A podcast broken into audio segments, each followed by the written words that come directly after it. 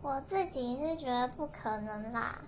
嗯，讲不可能不是只说要撕破脸，就是还是可以是，比如说脸书好友啊，走在路上还是可以打招呼，需要互相帮忙的时候还是可以互相帮忙。可是说朋友，朋友对我来讲比较会是平常会联系感情啊，然后嗯会想着对方吧，就是孤单的时候你会想到他的那种人才叫朋友。